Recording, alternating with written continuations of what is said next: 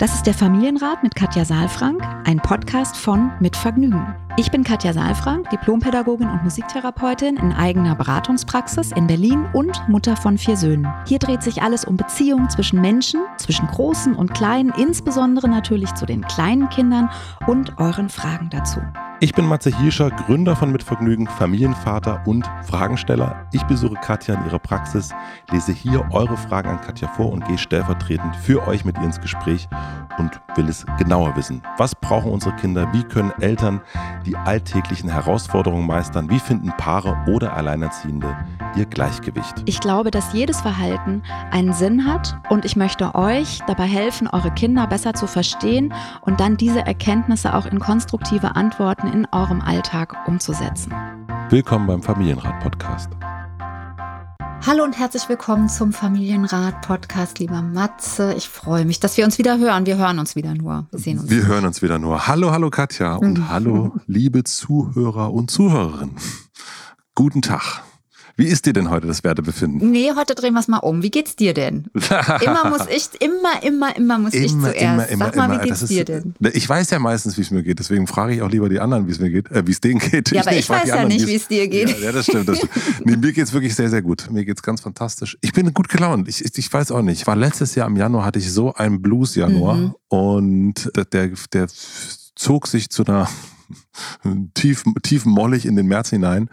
Oh Und oh diesmal ist es irgendwie anders. Also ich mhm. muss sagen, ich bin, bin gut drauf, äh, bin mit dem Buch weit vorangekommen, viel weiter als ich gedacht habe. Und Ach, das, ist ja immer erstmal, das ist ja erstmal eine gute, das ist erstmal gut. Und das heißt noch nicht, dass irgendjemand draußen das auch so empfindet, aber ich find, bin erstmal zufrieden.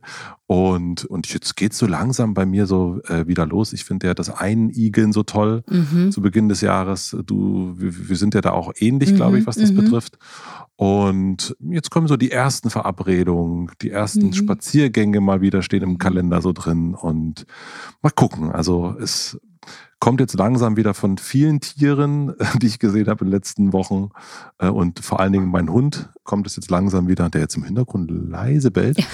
kommen in den nächsten, kommen in den nächsten Wochen jetzt wieder äh, Menschen dazu, auch mit ja, der Matze. Und da freue ich mich. So, da ja. bin ich, bin, ja, deswegen, ich bin gut drauf. Also. Ja, wie schön. Klingt, klingt fast schon nach Frühling irgendwie. So. Fast, ja, ja, Frühling. Aber du, das kann sich ja schnell ändern bei uns ja. Menschen. Also bei, äh, bei, mir ist es eigentlich tatsächlich ähnlich. Also ich habe jetzt gerade, während ich dir zugehört habe, auch schon wieder so viele äh, Gedanken gehabt, wo ich dachte, da könnte ich jetzt abbiegen. Also zum Beispiel spazieren gehen, ja. weil du sagst, es kommen die ersten Spazier Spaziergänge. Das ist sowas, was ich tatsächlich jetzt hier so im Lockdown irgendwie die letzten zwei Jahre nochmal schätzen gelernt habe, überhaupt spazieren zu gehen. Oh, also so herrlich ich weiß nicht, ja, aber ich dachte immer früher, spazieren gehen ist ein bisschen langweilig, so ziellos und so weiter. Und jetzt mittlerweile, ähm, früher musste man ja raus mit den Kindern irgendwie, um nicht hier die Decke auf den Kopf zu kriegen. Und jetzt bin ich tatsächlich auch so, dieses Spazierengehen finde ich total gut und ist auch eigentlich so ein fester Bestandteil geworden, so ähm, in, im Leben. Und auch Menschen zu treffen eben, sich nicht irgendwo zu verabreden und wieder nur Wege zu machen, sondern der Weg ist das Ziel quasi. Ja. Genau. Und da geht's mir ähnlich wie dir, da freue ich mich auch sehr in Bewegung zu sein. Und bei mir hat es auch so ein bisschen eine Komponente von, es geht wieder los. Wir haben ja beide auch so ein bisschen Pause gemacht hier, auch mit dem Podcast und so. Und jetzt rollt es so im wahrsten Sinne des Wortes wieder so ein bisschen an. Also meine Ausbildung ist schon angelaufen und es äh, geht jetzt dann auch los mit KBV 1 und KBV 2 und ich hoffe, dass auch die Praxistage stattfinden können, alles im, im Live-Raum. Das habe ich ja letztes Jahr auch noch machen können, zum Glück. Das war eine große Erfüllung. Und äh, ja, ich hoffe, dass bis dahin die Zahlen runtergehen und man tatsächlich sich auch in, in einer Gruppe vielleicht wieder sehen kann. Das würde ich mir sehr wünschen. So. Ja. Ja. Also das, das heißt, ich bin der gut gelaunte äh, ähm, äh, Bär immer noch und du bist aber auch besser gelaunt. Äh, ja, ich bin, bist, äh, also ich, ich, bin ja nicht schlecht gelaunt. Nee, schlecht gelaunt kenne ich dich auch nie. Stimmt. Ja, nee, nee, genau. Also ich finde das auch immer so gut, wenn man auch so ein bisschen diese Befindlichkeiten so guckt wo, ja. und warum auch, ne? So, es hat ja auch mhm. immer Gründe.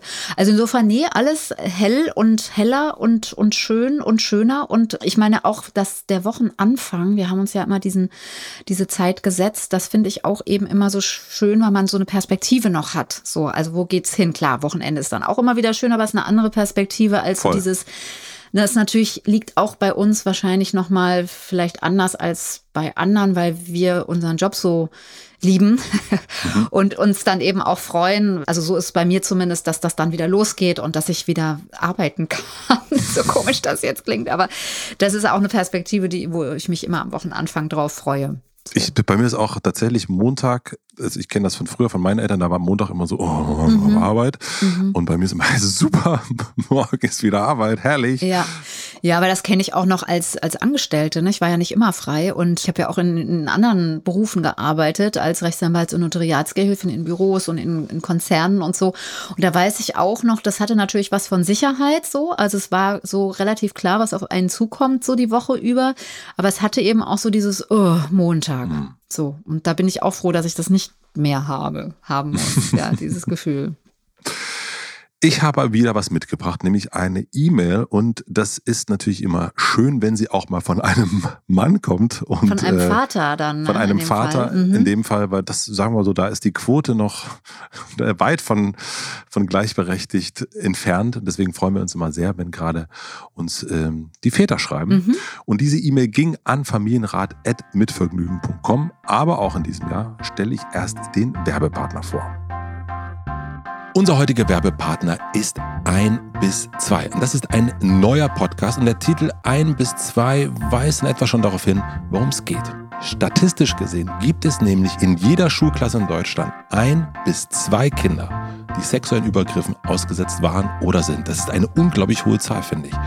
Wieso ist das so und was muss getan werden, um Kinder besser zu schützen? Darum geht es bei 1 bis 2. Aber auch um die Frage, wo sexuelle Übergriffe überhaupt anfangen. Wieso findet Missbrauch so oft in der eigenen Familie statt und was kann passieren, wenn man Kinderfotos ins Netz stellt? Diese und andere Fragen erklärt die Moderatorin Nadja Kaluli mit ihren Gästinnen. Das sind Kinderschutzexpertinnen, FahnderInnen, JournalistInnen, Betroffene oder Erziehungsprofis. Bei 1 2 gibt es Einblicke in eine Welt, die den meisten vermutlich fremd ist. Jeden Freitag gibt es eine neue Folge, ein bis zwei, überall da, wo es Podcasts gibt. Den Link findet ihr wie immer in den Shownotes. Vielen Dank an unseren Werbepartner ein bis zwei. So, und jetzt komme ich zur E-Mail. Wir haben dem guten Vater den Namen Edgar gegeben. Ich hoffe, er ist damit einverstanden, weil wir ja auch alles anonymisiert vortragen. Edgar schreibt also, hallo liebes Familienrat-Team. Herzlichen Dank für die vielen inspirierenden Impulse, die ihr mir und sicher vielen anderen Menschen mit euren Beiträgen gebt. Schön. Ich bin von dem Beziehungskonzept überzeugt, da ich selbst als Kind und Jugendlicher für die meisten wohl eher ein Problemkind war. Das heißt, ich habe zur damaligen Zeit mit den damaligen Ansichten nicht ins Anführungsstrichen Raster gepasst. Zu meinem Thema. Ich beschreibe die Beziehung zu meinen beiden Töchtern, sechs und acht Jahre alt, als innig liebend und wertschätzend. Mit jedem Recht, dass es auch manchmal zur Reibung innerhalb der Familie kommt. Offen gestanden sind für mich Konflikte nicht zwangsläufig etwas Negatives. Die Große war von Anfang an fürsorglich und liebevoll im Umgang mit ihrer Schwester. Während der Schwangerschaft hat sie sehr häufig den Bauch meiner Frau gestreichelt und ihr ein Lied vorgesungen.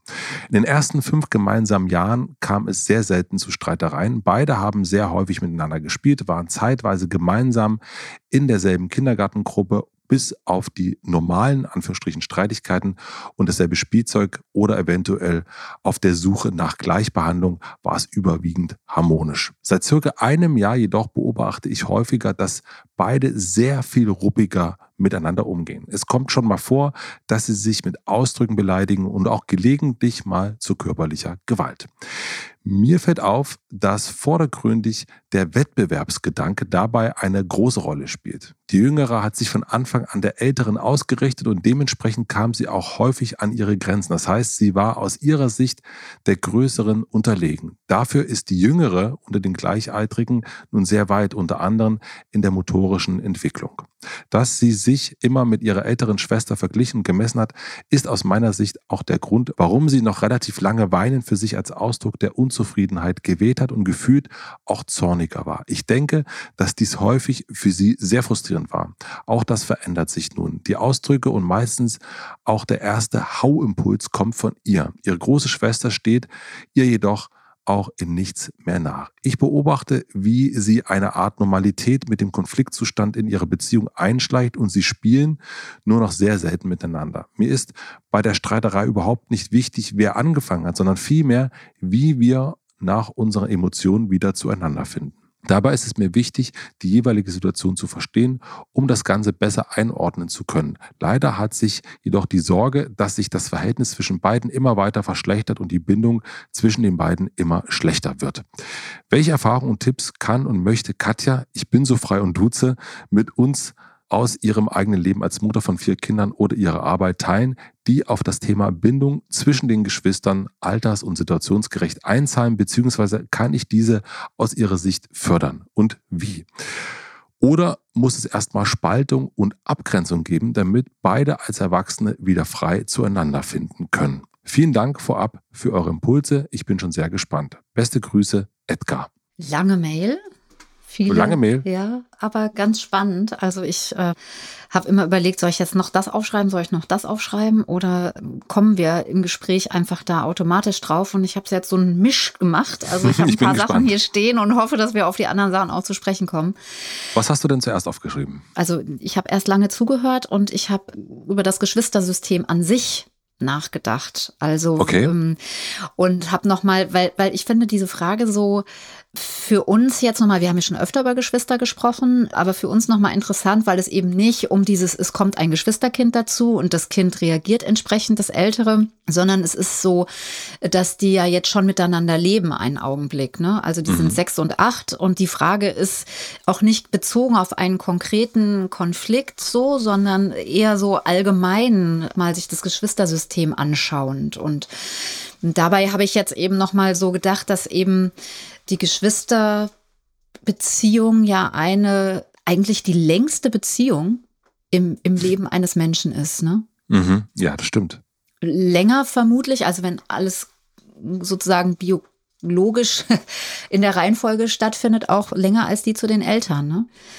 Und das finde ich jetzt irgendwie nochmal ganz spannend, weil wenn man das auf diese Zeitspanne sieht, dann ist, glaube ich, auch nochmal nachvollziehbar, dass sich das in Wellenbewegungen vollzieht und dass man äh, sozusagen zwar diese Beziehung hat miteinander, aber dass diese Gestaltung am Anfang natürlich davon abhängt, wie, wie welche Atmosphäre finden Geschwister, also Kinder miteinander vor. Ähm, da hat ja Edgar auch gefragt, kann ich irgendwas gestalten, kann ich das irgendwie fördern, ja. Mhm.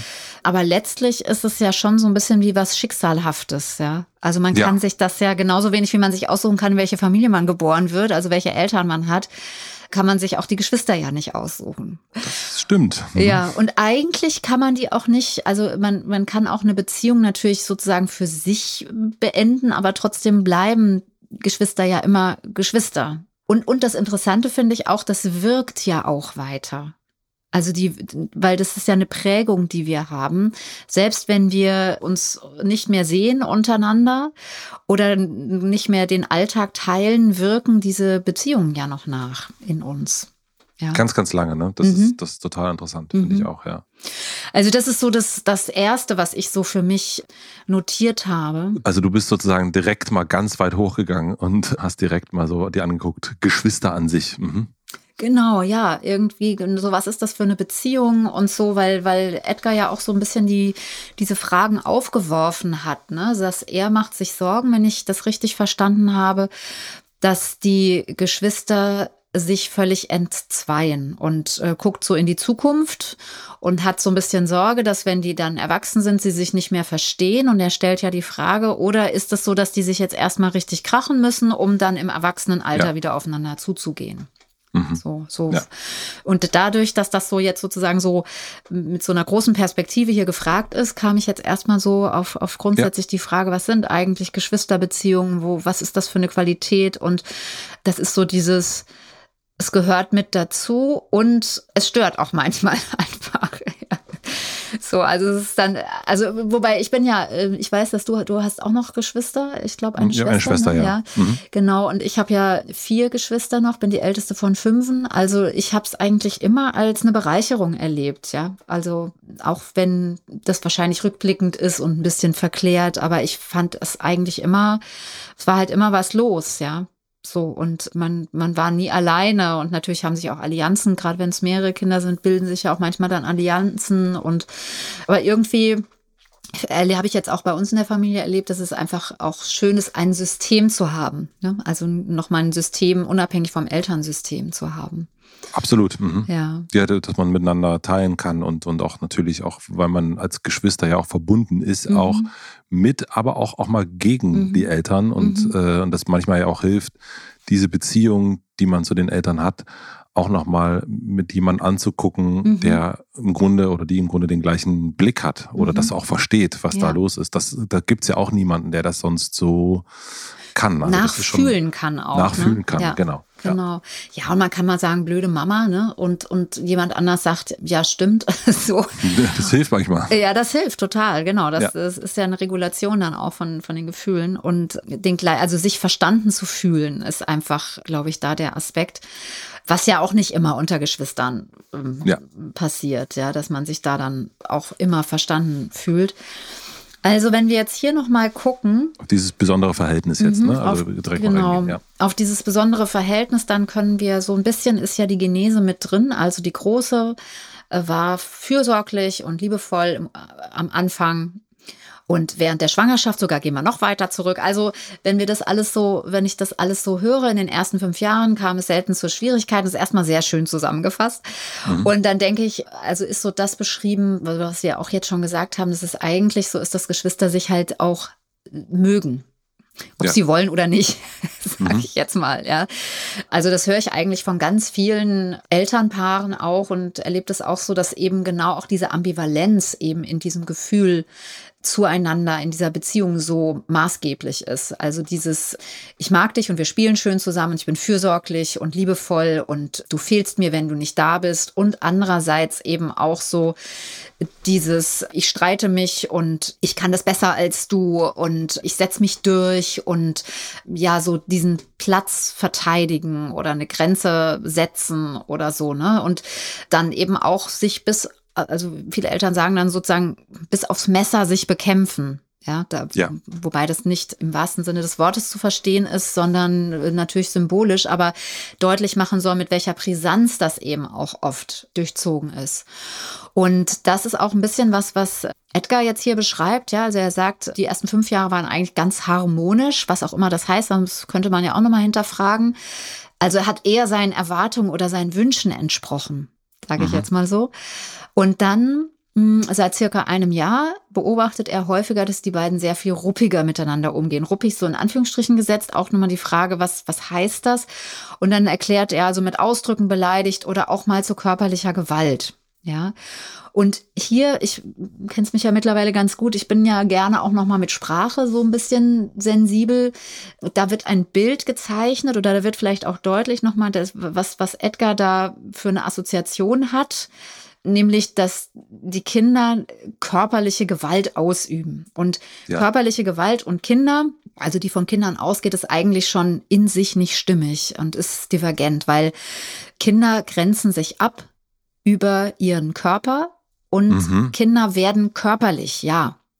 Das ist aber keine Gewalt. Okay, wie, wie, wie also das musst du noch näher erklären. Naja, also Gewalt ist ja ein Begriff. Ich will das nur, ich will nur sensibilisieren dafür. Es geht nicht um richtig oder falsch, sondern es geht darum zu gucken, welche Bilder haben wir davon. Und wenn wir sagen, Kinder üben körperliche Gewalt aus untereinander als Geschwister, habe ich die Assoziation, dass das Erwachsene irgendwie sind. Also ich schreibe denen mehr Kognition, mehr Vernunft zu, als es tatsächlich vorhanden ist, weil es sind Kinder. Und was tatsächlich passiert ist, dass Kinder sich körperlich auseinandersetzen was dazu führt, dass sozusagen Grenzen bei dem einen oder anderen auch überschritten werden. Ja, mhm. machtvoll ja. überschritten werden. Der Stärkere hat sozusagen die Möglichkeit, da auch über eine Grenze drüber zu gehen. Dass das auch gewaltvoll wirkt auf Erwachsene, kann ich nachvollziehen. Nur wenn wir normalerweise in unserem Sprachgebrauch von körperlicher Gewalt sprechen, sprechen wir in der Juristerei. Also da sind wir häusliche Gewalt, körperliche Gewalt, körperliche Übergriffe. Das sind Dinge, die justiziabel sind auf der Erwachsenenebene. Mhm. Und da möchte ich nur einfach gerne ein bisschen differenzieren und unsere eigenen Bilder auch so ein bisschen nochmal verändern. Auch Beleidigung, ne? Beleidigung kann man ja auch anzeigen. so. Mhm. Ja, also die werfen sozusagen, die schimpfen. Ja, die beschimpfen sich gegenseitig, weil sie sich ärgern. Das wissen wir beide jetzt, weil wir ja hier schon ewig sitzen im Familienrat und den Eisberg haben und eben wissen, dass Symptome, also Ausdruck vom, vom Verhalten, vor allen Dingen über Gefühle motiviert wird, ja. Und so ist es eben auch das Verhalten, also wenn der eine dem anderen an den Haaren zieht, also ein, ein Kind, dem ein Geschwisterkind an den Haaren zieht, dann können wir davon ausgehen, dass da ein großer Ärger ist oder eine Wut oder eine Frustration. Und dann fände ich es eben viel konstruktiver, sich das anzuschauen oder auch sich das klar zu machen, weil wir dann eben schon in einem konstruktiven Denken sind und nicht festzustellen, dass jetzt körperliche Gewalt. Also verstehst du, was ich meine? Weil dann das ist so ich. das Ende irgendwie. Dann, dann haben wir das so festgestellt und dann haben wir so ein mhm. festgefahrenes Bild von körperlicher Gewalt zwischen denen. Aber wenn wir eben genauer hingucken und wenn wir wirklich gucken, was sind Kinder und, und worüber reden wir da, dann reden wir eigentlich über ein Abgrenzungsverhalten. Und letztlich ist es ja auch so, dass, dass Edgar dann auch darüber sich schon Gedanken gemacht hat ne, und sagt so, die sind irgendwie in Konkurrenz miteinander, die ja. ringen um etwas. Wir machen eine klitzekleine Unterbrechung. Ich möchte euch einen weiteren Werbepartner vom Familienrat vorstellen. Unser heutiger Werbepartner ist Mesma Tee. Mesma möchte uns mit ihren Wohlfühlmomenten daran erinnern, das Leben ab und an etwas gelassener anzugehen und den Moment einfach mal zu genießen und schenkt uns mit ihrer Teevielfalt Momente des Genusses und der Gelassenheit. Auch hier im Familienrat gehört es dazu, dass Katja und ich wenn wir uns denn treffen, immer einen Tee miteinander zuerst trinken. Das ist unser Ritual. Also Tee spielt hier eine sehr, sehr große Rolle. Insgesamt gibt es über 100 verschiedene Sorten, darunter Wohlfühltees wie Entspannung, Powerfrau, Auszeit, würziger Kurkuma oder Schlafschön. Neben den warmen Tees haben sie aber auch sechs eigene Cold-Tees. Das heißt, die Teesorten wie zum Beispiel Eiskaffee, Vanille, Himbeer, Zitrone oder auch Pfirsich verwandeln euer stilles oder sprudeliges Wasser in nur acht Minuten in einen super erfrischenden Durstlöscher. Kein Zucker und keine Kalorien. Besonders praktisch, der Beutel ohne Faden bleibt drin. Das werden wir auch mal probieren. Mit dem Code Familie 10, die 10 wird dabei als Zahl geschrieben, bekommt ihr bis zum Jahresende 2022 10% Rabatt auf das gesamte Sortiment von Mesma. Den passenden Link und den Code findet ihr wie immer auch in den Shownotes. Vielen herzlichen Dank an Mesma für den Werbesupport. Und nun zurück zur Folge. Okay, das ist, ähm, jetzt verstehe ich das Bild, weil wenn, wenn es körperliche Gewalt ist, dann, dann haben wir Überfälle im Kopf, mhm. wenn man mhm. das zuerst hören. Man, man sieht erwachsene Menschen aufeinander losgehen, Raub sieht man ja, und sowas. Also ja. solche Bilder hat man da. Und indem du das äh, jetzt hier so klar machst, verschiebt sich tatsächlich auch das Bild. Ich erinnere mich an einer unserer ersten Folgen, wo die, das war eine Frau, die schrieb, dass die Tochter oder der Sohn terrorisiert. Ah ja, dann richtig. Hast du gesagt, mhm. äh, naja, also der Terror, was, was ist denn eigentlich Terror? Stimmt, ähm, das war die allererste Folge, ich das, erinnere mich. Das war, glaube ich, die erste mhm. Folge, genau. Mhm. Und da war ich so, ach krass, ja, so sieht man, also mhm. das ist eigentlich im Grunde was ähnliches hier. Mhm. Ja. So, so, ein Wort schafft dann eben, oder so eine Bezeichnung schafft dann das eigene Bild im Kopf. Und das ist gar nicht so leicht, da wieder rauszukommen. Genau, und das Eigen, also die Sprache schafft ja auch Wirklichkeiten. Das ist ja auch so. Und sie schafft auch in uns etwas. Also wenn ja. wir ein Bild im, im Kopf haben, es reicht ja, ein Bild im Kopf zu haben, so dass der Körper entsprechend drauf reagiert. Ja, mhm. und das meine ich, glaube ich, mit Offenheit. Also wenn wir sozusagen das so feststellen, dass das so ist und diese Bilder im Kopf haben, dann sind wir, laufen wir Gefahr, dass wir nicht mehr offen sind für das, worum es geht und für die Kinder, die ja eigentlich Begleitung brauchen und nicht eine Bewertung von mhm. ihrem Verhalten ja, mhm. ihres Verhaltens. Also das ist so das, was mir dazu auffiel und mir nochmal wichtig war. Und jetzt, wenn wir zum Wettbewerbsgedanken kommen, dann geht es auch hier um, um Messen und darum, dass die sich streiten um etwas, wer ist besser, wer ist äh, größer, wer ist, mhm. ähm, wer kann weiter werfen. Ne? Also geht hier um die motorische Entwicklung und so weiter. Und da ist es natürlich so, dass das äh, kenne ich auch als Mutter von mehreren Kindern, dass man sich natürlich immer wünscht, dass die Kinder Eckdaten haben, die auch irgendwie von der Ausgangslage her so sind, dass jeder eine gleiche Chance hat. Das ist leider nicht immer so, weil natürlich der Jüngere an verschiedenen Stellen auch äh, auf weniger Kraft oder auf weniger mhm. Schnelligkeit oder sowas zurückgreifen kann. Und das sehen wir natürlich schon, weil wir das antizipieren können, weil wir das überblicken können. Und wir sehen dann nur, wie die Kinder immer wieder ganz enthusiastisch in irgendwelche Wettbewerbe reingehen. Und wir sehen schon, dass so wie der aufgebaut ist, da schon die Rollen relativ klar verteilt sind von Sieger und in dieser Welt dann auch eben dem zweiten Sieger. Mhm. Und sehen dann eben, dass Frustrationen eigentlich mit Ansage entstehen. Trotzdem ist es so, dass ich noch mal gucken möchte, dieser, dieser Wettbewerbsgedanke, den Edgar hier anspricht. Ich glaube, dass der eine Vorstufe auch ist zu dem, was dann ja auch die Biografie und auch gerade die Geschwisterbiografie in der Familie so ein bisschen auch ausmacht, nämlich dieses was bin ich, wo stehe ich, was kann ich?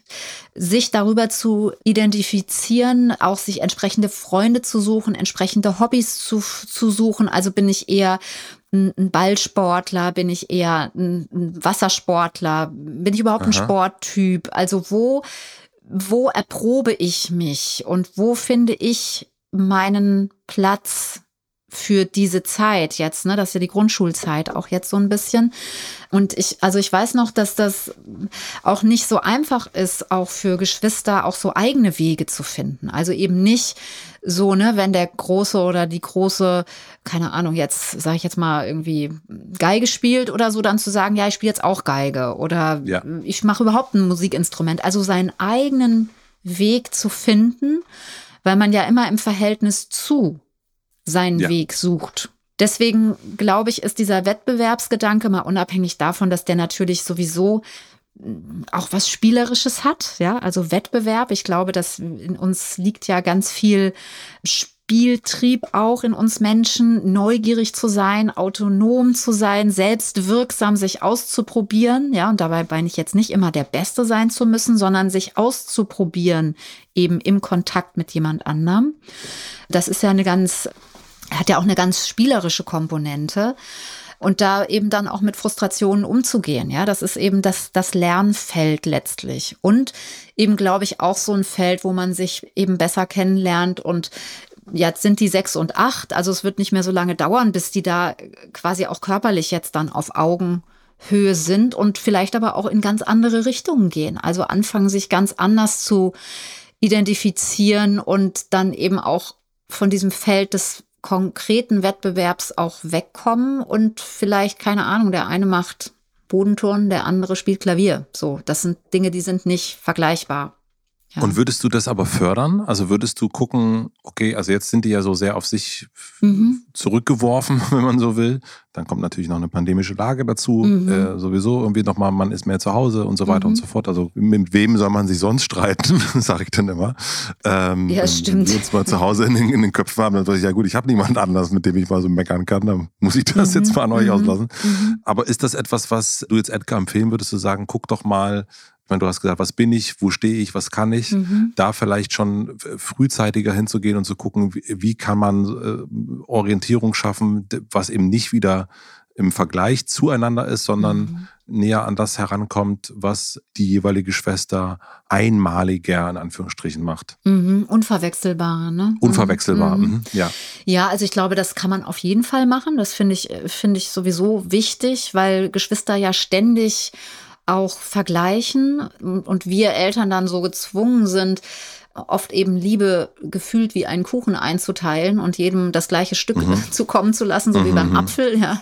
Was ja auch nicht wirklich realistisch ist, weil Liebe eben nicht wie ein Stück Tortenstück einzuteilen ist, sondern Liebe ja eine bestimmte Intensität hat, beziehungsweise auch eine bestimmte Zeit hat. Also eine Zuwendung, die ich dir gebe, wenn du äh, traurig bist, hat eine ganz andere Qualität, als wenn ich mich jeden Tag dir einfach zuwende.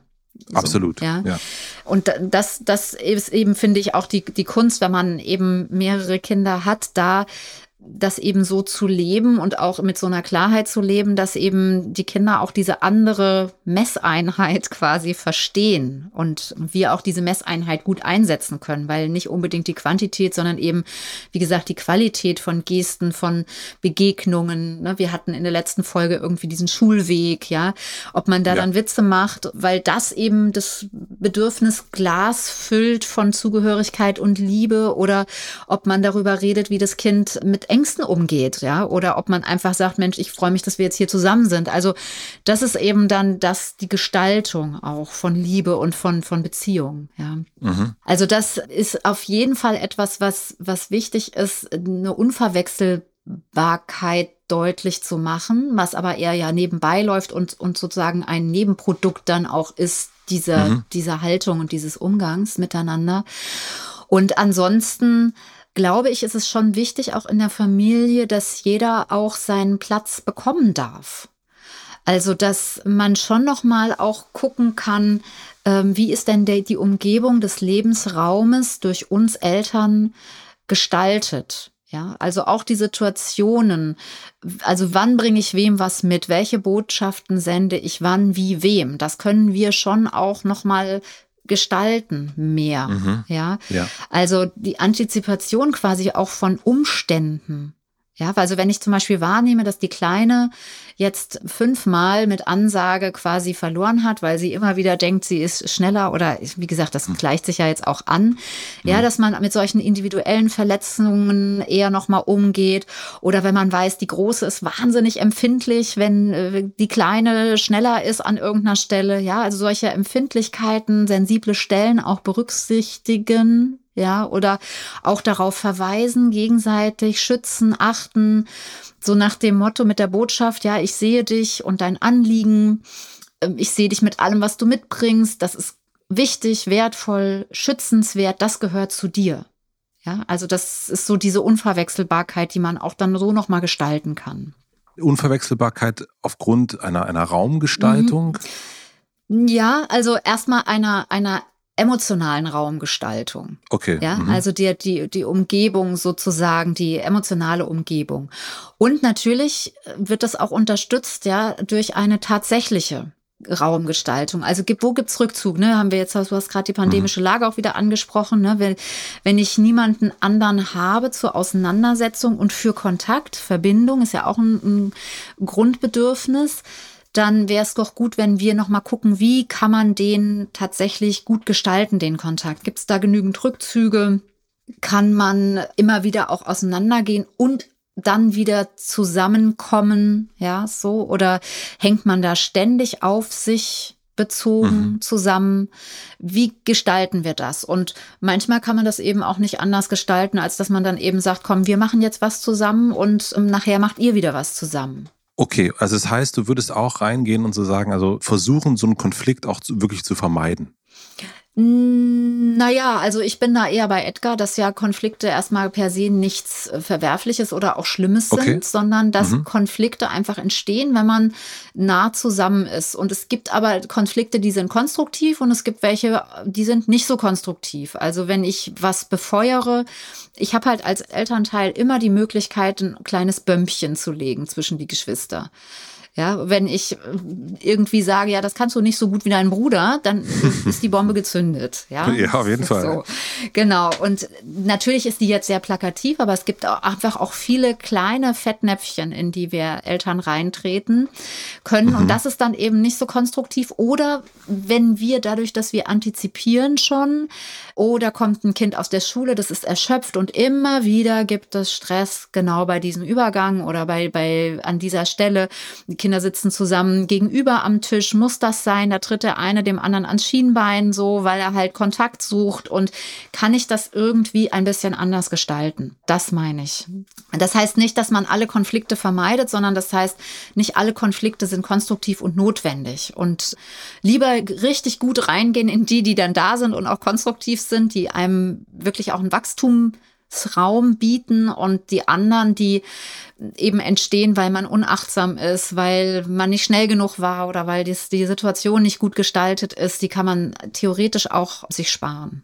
jetzt haben wir so diese drei Sachen. Ich würde gerne noch einmal wirklich in diesen Konflikt reingehen, was du jetzt gerade gesagt hast. Also lass mhm. uns einen konstruktiven Konflikt nehmen und da reingehen. Mhm. Also wenn wir jetzt uns vorstellen, da ist der Edgar und er sieht, da geht es wieder hoch her mhm. und der mhm. Konflikt ist schon, der ist nicht mehr am sich ankündigen, sondern der ist einfach, der ist da. Mhm. Mhm. Wie kann er denn das dann gestalten in so einer Situation? Ich glaube, gestalten ist an der Stelle sozusagen ein, ein Begriff, den ich gerne ersetzen würde über begleiten. Also wie mhm. kann das begleiten, ja. ja. Und unterstützen vielleicht auch. Und ja. da ist das allererste, und das läuft eigentlich in der Beobachtung oder in dem ich mit in diesem Konflikt bin oder das sehe, läuft das so mit, nämlich die Mustererkennung so ein bisschen. Worum mhm. geht's gerade wirklich? Mhm. Ja, also mhm. welches Bedürfnis geht, ist da gerade eine Kind gerade unsicher, weil der Platz streitig gemacht wird, sucht das andere Kind Verbindung, wie zum Beispiel unterm Tisch treten gerade oder mhm. so, ne? Oder geht es um Autonomie, dass der eine sagt, du sollst nicht in mein Zimmer gehen, Abgrenzung, ja? Also mhm. warum ist es so existenziell gerade für diese beiden Seelchen? So ja. und mhm. Äh, dann auch noch mal so zu gucken, welche, also auch nicht zu vergessen, welche Grundkonstellation ist das? Also ist das jetzt die ältere, die gerade sich abgrenzt? Ist es die jüngere? Bei mehreren Kindern ist das dann auch noch mal interessanter. Ja, welche Entwicklungsstufen gibt's da gerade?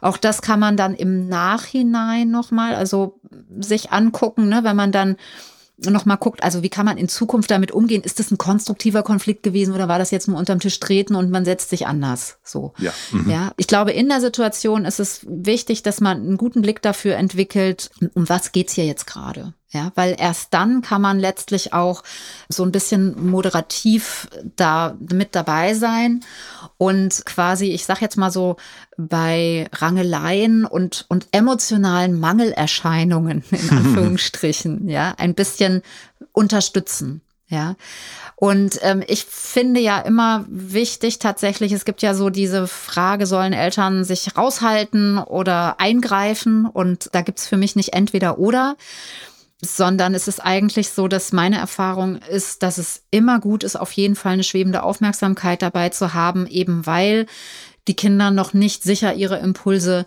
kontrollieren können, einsetzen können, noch nicht sicher auf konstruktive Strategien von Problemlösungen, Konfliktlösungen zurückgreifen können. Das heißt, es kann mhm. eben immer existenziell, also Emotionen fühlen sich existenziell an und dann kann es eben auch, so wie Edgar schreibt, dann auch dazu führen, dass dann körperliche Auseinandersetzungen entstehen, die jetzt, sage ich mal, auch nicht mit Blut enden müssen und ganz schlimm sein müssen. Also ich finde mhm. durchaus auch, dass Kinder sich körperlich auseinandersetzen dürfen. Ich finde nur schwierig, wenn wir dann sagen, ja, macht mal so, ja. weil dann ist das so ein bisschen wie so ein Hundekampf und da tut dann, das tut nicht gut, ja.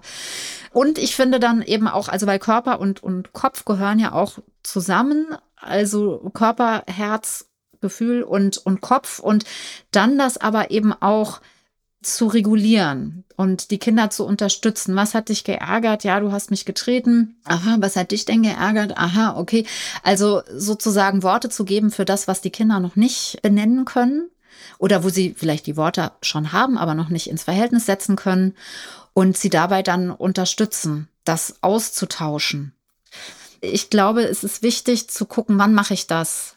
Also, weil wenn das Haus brennt, geht es erstmal darum zu löschen. Ja, ich kann mhm. nicht im brennenden Haus die Menschen, die jetzt gerade in Not sind, in die Kognition holen und sagen, du hol mal deinen Mantel und pack mal deine Sachen und ähm, guck mal bitte, wie es dem anderen geht, sondern da heißt erstmal raus aus dem Haus, alle müssen safe sein und dann kann man sozusagen, wenn der erste Schrecken vorbei ist, kann man dann auch ein bisschen sortieren. So, das ist mir nur noch mal wichtig, das zu sagen, weil das ja mhm. zwei unterschiedliche Phasen in Konflikten sind. Letztendlich war ja die die große Frage, die er gestellt hat, gehört es einfach dazu, mhm. dass das jetzt so ist? Mhm. Und muss ich mich im Grunde abfinden? Mhm. Und braucht es diese Abgrenzung und finden die dann irgendwann wieder zusammen, so nach dem Motto? Und was ich jetzt mitgenommen habe, dass es auf jeden Fall darum geht, als Vater oder als Mutter diesen Prozess, also auch diesen Konflikt vor allen Dingen eben zu begleiten und äh, Menschen zu helfen. Also was, was wir auch manchmal unter Erwachsenen kennen, mhm. wo wir keine Ahnung, dann gehen wir zur, zur Eheberatung oder, oder was, äh, oder auch, wir haben Coaches bei uns, die uns auch helfen mhm. innerhalb der Firma, auch zwischen Pierre und mir, äh, den beiden Geschäftsführern, dass es dann jemanden gibt, der so unterstützend am Start ist und also nicht sagen, ja gut, so ist es jetzt, mhm. schade, mhm. Mhm. hoffen wir mal, dass irgendwie die Augen drin bleiben, sondern die Aufgabe ist Begleitung. Genau, die Aufgabe ist Begleitung und auch so ein bisschen die Zuversicht und, und das Wissen darum, dass ja Bindung nichts ist, was weggeht. Also das ist ja die Sorge, ja. da steht ja, die, die, Bindung der beiden wird immer schwächer. Das ist äh, sozusagen eigentlich nicht möglich, ja, weil Bindung, mhm. wenn wir von Bindung sprechen, ist es geht's immer um sicher und unsicher. Mhm. Und die, die Verbindung zwischen den beiden ist vielleicht beeinträchtigt ähm, oder die, also das, das Konstruktive da drin fühlt sich vielleicht so an, aber die scheint mir schon sehr sicher zu sein. Also die, die ja. Bindung der beiden, dass die sich aber reiben und auseinandersetzen führt ja nicht dazu, dass die Bindung schwächer wird, sondern dass die Bindung eher sicherer wird. Also sonst würden die sich ja nicht so auseinandersetzen miteinander. Ja, mhm, so. schöner Punkt. Das ist mir nochmal wichtig. Und dann eben auch das, was du nochmal gesagt hast hier. Ne, ähm, die Worte sind ja, äh, muss es erstmal Spaltung und Abgrenzung geben, damit beide als Erwachsene frei wieder zueinander finden können. Auch hier nochmal die Frage, ist das, ist das realistisch? Weil die sind jetzt sechs und acht. Die werden jetzt nicht die nächsten 20 Jahre nicht zusammen sein, damit sie dann als Erwachsene wieder irgendwie auch neu auf aufeinander ja. zufinden können. Ja, so. Und dabei geht es auch nicht um, also Spaltung ist ja was sehr Aktives. Das Spaltung mhm. ist ja oft so etwas, was von außen passiert. Ne? Da werden Menschen gespalten. In unserer Gesellschaft spricht man jetzt von Spaltung der Gesellschaft. So, dieser Begriff ist vielleicht ein bisschen irreführend. Abgrenzung schon eher. Also Abgrenzung braucht es aus meiner Sicht immer wieder und wieder und wieder in einer Beziehung, gerade wenn die ganz nah ist um überhaupt wieder aufeinander zugehen zu können und Nähe herstellen zu können. Ja. Und deswegen keine Angst davor. Ja. Keine Angst. Mhm, mhm. Super, also ich mache mal ganz kurz eine Zusammenfassung. Ja, mach mal. Äh, und dann muss ich nämlich, äh, dann muss ich tatsächlich auf die Uhr gucken und sagen, ich muss los, oh ja, Katja. Stimmt, also, wir sind schon wieder durch, ja, ich auch. Wir sind schon wieder drüber. Also, wir haben einmal am Anfang sozusagen zu gucken, eine Offenheit für das, worum es eigentlich geht. Mhm. Zu schauen, zum Zweiten, wo sind die Kinder jeweils unverwechselbar. Also mhm. was bin ich, wo stehe ich, was mhm. kann ich und mhm. da unterstützen, vielleicht auch eigene Hobbys finden, eigene Plätze zu finden. Und das ist nämlich dann auch schon das Dritte, nämlich der eigene Platz. Mhm. Und zu schauen, was sind da für Übergänge notwendig, mhm. äh, was sind die Umstände, die das vielleicht sogar noch befördern und die dann vielleicht auch zu verändern. Das sind so die drei Sachen, die so auf einer größeren mhm. Umgebungsfläche, nenne ich das jetzt mal, äh, sich befinden. Und dann, wenn wir direkt beim Konflikt sind, also bei einem konstruktiven Konflikt zu schauen, erstmal beobachten, Muster erkennen, mhm. regulieren, helfen. Mhm. Also da sind wir bei der Begleitung mhm. wieder und aber auch zu schauen, wann ist der richtige Moment zu sozusagen moderieren. Mhm. zu moderieren mhm. und erst Feuer löschen mhm. und dann gucken, wie wir in Zukunft ja. die, die Flamme besser regulieren. Können. Ja, oder gar nicht mehr entstehen lassen, wenn es negative, lassen. also wenn es mhm. sozusagen mhm. ein, ein destruktiver Konflikt ist. Also so mhm. nach dem Konflikt ist vor dem Konflikt. Das finde ich immer wichtig, weil das ist meine Erfahrung, dass Menschen gerne, wenn die Konflikte vorbei sind, aufatmen und äh, weitergehen. Und ich glaube, dass mhm. das Weitergehen sehr viel besser und intensiver und, und in Verbindung möglich ist, wenn man erst noch mal kurz guckt, was ist da passiert, wie kam es ja. dazu und wie gehen wir in Zukunft damit um. Absolut wichtig, ja. finde ich auch. Ja, soweit. Super, Katja. Ja. Ähm, lieber Edgar, ich hoffe, dass wir dir, vor allen Dingen Katja, irgendwie Impulse geben konnten.